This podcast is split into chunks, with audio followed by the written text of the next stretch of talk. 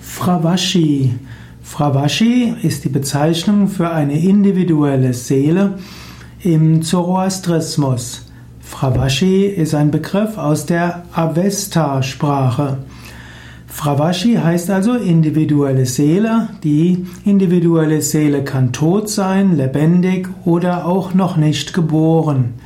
Fravashi sendet den Urevan aus in diese materielle Welt. Fravashi kann bezeichnet werden als individuelle Seele, da Fravashi aber auch die Seele bezeichnet, die noch nicht geboren ist oder nicht mehr verkörpert ist, wird sie manchmal auch übersetzt als Geist oder auch Engelswesen.